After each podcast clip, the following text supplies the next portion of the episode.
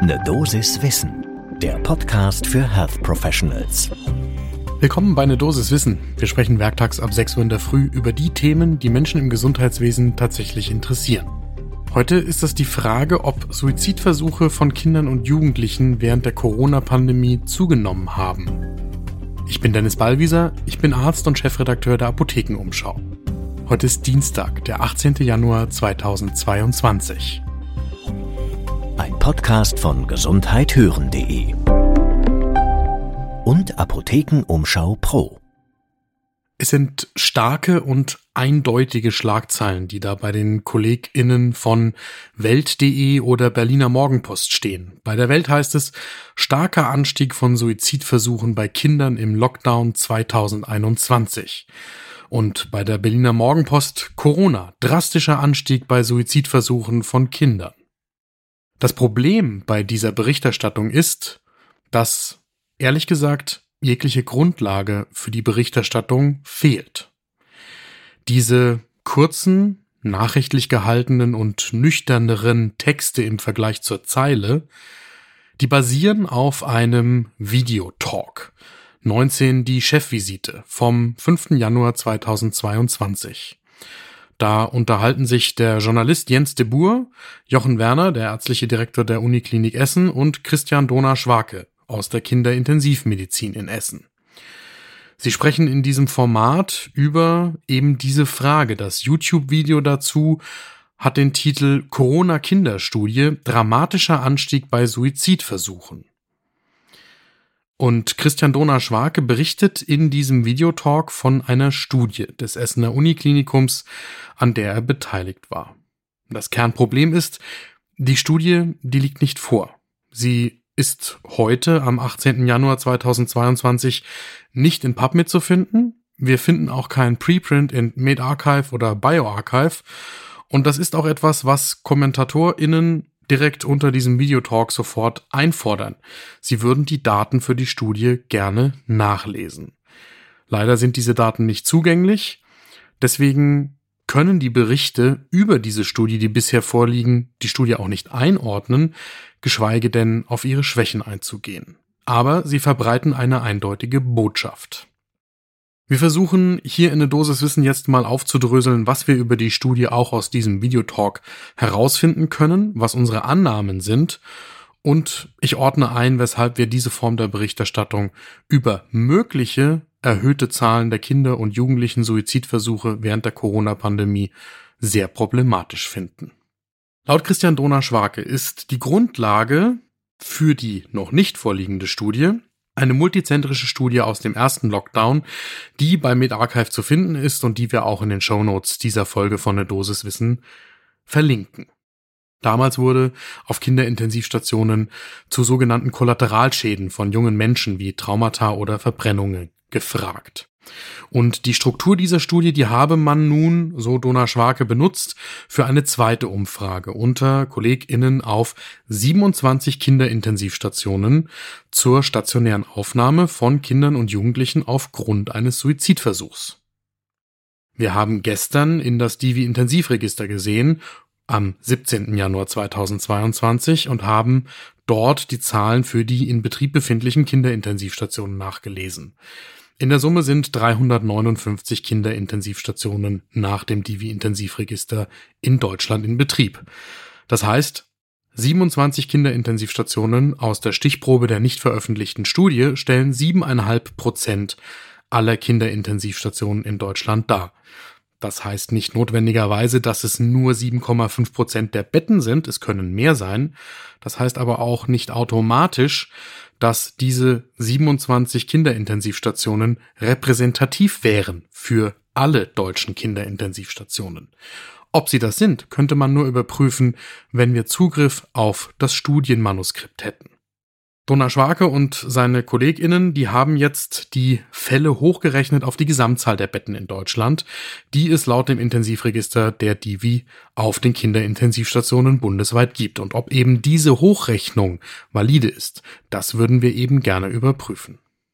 Im Ergebnis, so schildert es Dona Schwake, zeigt sich bis zum Ende des zweiten Lockdowns hin, also Mitte März bis Ende Mai 2021, dass die befragten Kinderintensivstationen 93 Suizidversuche bei Kindern und Jugendlichen beobachtet haben und hochgerechnet auf Deutschland kommen die Wissenschaftlerinnen dann eben auf diese jetzt kommunizierten 450 bis 500 Suizidversuche.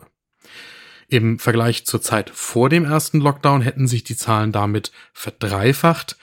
Im Vergleich mit dem ersten Lockdown, wo es weniger Suizidversuche gegeben habe, vervierfacht. Die Interpretation von Christian Donnerschwake ist dann, im ersten Lockdown hätten die Menschen noch gedacht, man werde das durchstehen. Der zweite dagegen, der hätte sich gezogen wie Kaugummi. Es hätte weniger Zuversicht gegeben und das habe vor allem Kinder belastet, die schon zuvor unter Depressionen oder Angststörungen gelitten hätten. Und er vermutet auch einen Zusammenhang mit Schulschließungen, die sich negativ auf das Befinden von Kindern und Jugendlichen ausgewirkt hätten. Damit gehen wir einmal auf die mutmaßlichen Schwächen dieser Studie ein. Die AutorInnen setzen mit dieser Hochrechnung ja voraus, dass der zahlenmäßige Anstieg der Suizidversuche in allen Kinderintensivstationen in etwa so dramatisch ausgefallen ist wie in den Kliniken, die sie untersucht haben. Dazu haben wir Renate Schepker befragt, Psychoanalytikerin und Vorständin der Deutschen Gesellschaft für Kinder- und Jugendpsychiatrie, Psychosomatik und Psychotherapie und ehemalige Leiterin des ZFP Südwürttemberg. Sie sagt, zur Datenbasis da sei nichts bekannt. Suizidversuche könne man zwar als X-Diagnose zusätzlich verschlüsseln, sie bezweifle aber, ob das durchgängig auf allen Intensivstationen so durchgehalten werde, während Intoxikationen, Stürze aus großer Höhe ohne Todesfolge und so weiter ja auch andere Gründe haben können, wenn man sie diagnostisch verschlüsselt. Sie vermutet, dass es sich um eine retrospektive Schätzung mit den dafür typischen Erhebungsfehlern und möglichen Über- und Unterschätzungen handelt und der Zusammenhang dieser Schulschließungen, der von Christian Donner-Schwake als logisch erläutert wird, der mag logisch erscheinen, der ist aber durch unbekannte Daten nicht belegt und hier wären eben die Aussagen der Jugendlichen selbst aufschlussreich, die sich ja möglicherweise im Manuskript finden, was wir aber nicht überprüfen können. Dann zur Frage, ob dann ein Anstieg der Suizidversuche plausibel ist. Es gibt derzeit keine anderen veröffentlichten Studien zu möglichen Veränderungen der Zahlen der Suizide bzw. Suizidversuche von Kindern und Jugendlichen in Deutschland während der Corona-Pandemie. Es gibt aber internationale Studien, die zu unterschiedlichen Ergebnissen kommen. Manche finden einen Anstieg, andere nicht. So gibt es zum Beispiel eine französische Querschnittsstudie mit 830 Kindern, die nach einem Rückgang während des ersten Lockdowns dort einen Anstieg der Suizidversuche zu verschiedenen späteren Zeitpunkten während der Pandemie fand. Aber auch die Studie hat Schwächen. Neben der Tatsache, dass es eine Querschnittsstudie ist, auch eine Verzerrung der Repräsentativität. Wir verlinken auch diese Studie in den Show Notes. Nochmal dazu befragt, sagt Renate Schepka, Natürlich sei ein gewisser Anstieg der Zahlen der Suizidversuche in Deutschland nicht unplausibel. Objektiv seien depressive Verstimmungen bei Jugendlichen und jungen Erwachsenen belegt und damit ist auch das Risiko für Suizidalität deutlich erhöht. Und im Fach der Kinder- und Jugendpsychiatrie, da würde durchaus bundesweit ein Anstieg an Notfallanfragen und erforderlichen Kriseninterventionen wahrgenommen, aber nicht isoliert wegen Suizidversuchen. Es gibt auch tatsächlich Hinweise auf vermehrt psychische Probleme.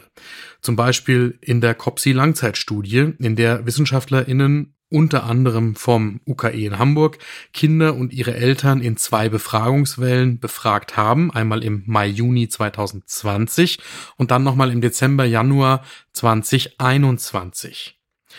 Und diese beiden Wellendaten haben sie dann mit Daten von vor der Pandemie verglichen. In der ersten Welle zeigt sich da, dass Kinder und Jugendliche eine niedrigere Lebensqualität und deutlich mehr psychische und psychosomatische Gesundheitsprobleme aufweisen als vor der Pandemie. In der zweiten Welle hat dann die Lebensqualität der Kinder und Jugendlichen weiter abgenommen und es sind emotionale Probleme, Peer-Probleme, Ängste, depressive Symptome und psychosomatische Beschwerden dazugekommen. Auch diese COPSI-Langzeitstudie verlinken wir in den Show Notes. Das heißt, Ein Anstieg der Suizidversuche von Kindern und Jugendlichen, der ist gut möglich. Es kann auch sein, dass der so dramatisch ausfällt, wie er hier von den WissenschaftlerInnen aus Essen bereits vor der Veröffentlichung angegeben wird. Das Kernproblem ist, die ForscherInnen reden öffentlich über ein extrem sensibles Thema, bei dem gerade auch Medien angehalten sind, besondere Vorsicht bei der Berichterstattung walten zu lassen. Und das tun sie auf der Basis einer nicht veröffentlichten Studie, die dann zu sehr eindeutigen Schlagzeilen führt, die weit verbreitet werden. Und wenn man dann so wie wir aufgeschreckt die Frage stellt, was denn die Basis dafür ist, dann stellt man fest, die Basis ist im Kern noch gar nicht da. Und das finden wir bei einer Dosiswissen höchst problematisch. Wir hätten uns sehr gefreut, über die Ergebnisse aus Essen berichten zu können, aber erst, wenn die Studie auch tatsächlich wenigstens im Preprint vorliegt. Wir haben ja als Journalistinnen und Journalisten im Medizinjournalismus in den vergangenen zwei Jahren etwas getan, was wir vor der Pandemie nicht getan hätten, nämlich über Preprints zu berichten. Bis dahin galt, dass wir erst über peer-reviewed veröffentlichte Studienergebnisse überhaupt berichten. Vorher dient das auch nur der Hintergrundinformation von uns Journalistinnen und Journalisten. Da sind wir schon einen großen Schritt darüber hinausgegangen. Das können wir aber nur tun, solange Wissenschaftlerinnen und Wissenschaftler in ihrer Kommunikation so ehrlich sind, ihre Daten, so wie sie verfügbar sind, auch öffentlich zugänglich zu machen.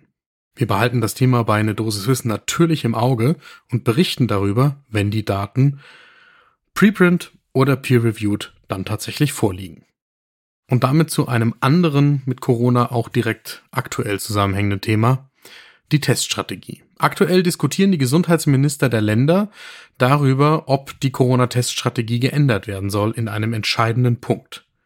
Weil die Laborkapazitäten für PCR-Tests wenigstens in einigen Bundesländern jetzt ausgereizt sind, steht in Frage, ob künftig noch alle Personen, die einen positiven Schnelltest haben, tatsächlich auch PCR getestet werden, bevor sie als sicher infiziert gelten. Den Antrag hat das Bundesland Berlin gestellt, weil dort heute bereits die Nachfrage nach PCR-Tests zum Teil größer ist als das Angebot. Aus unserer Perspektive ist das ein weiterer Schritt in die Unsicherheit, wo wir uns genau in der Pandemie eigentlich befinden, aber klar ist auch, dass die Labore akut die Kapazitäten nicht erhöhen können. Auch an dem Thema bleiben wir natürlich dran. Wenn Ihnen diese Folge von eine Dosis Wissen gefallen hat, dann machen Sie direkt weiter und hören Sie jetzt die aktuelle Folge von Frau Doktor Übernehmen Sie. Meine Kollegin Julia Rotherbel spricht mit Professor Dr. Natascha Nüssler, der Präsidentin der Deutschen Gesellschaft für Allgemein- und Viszeralchirurgie.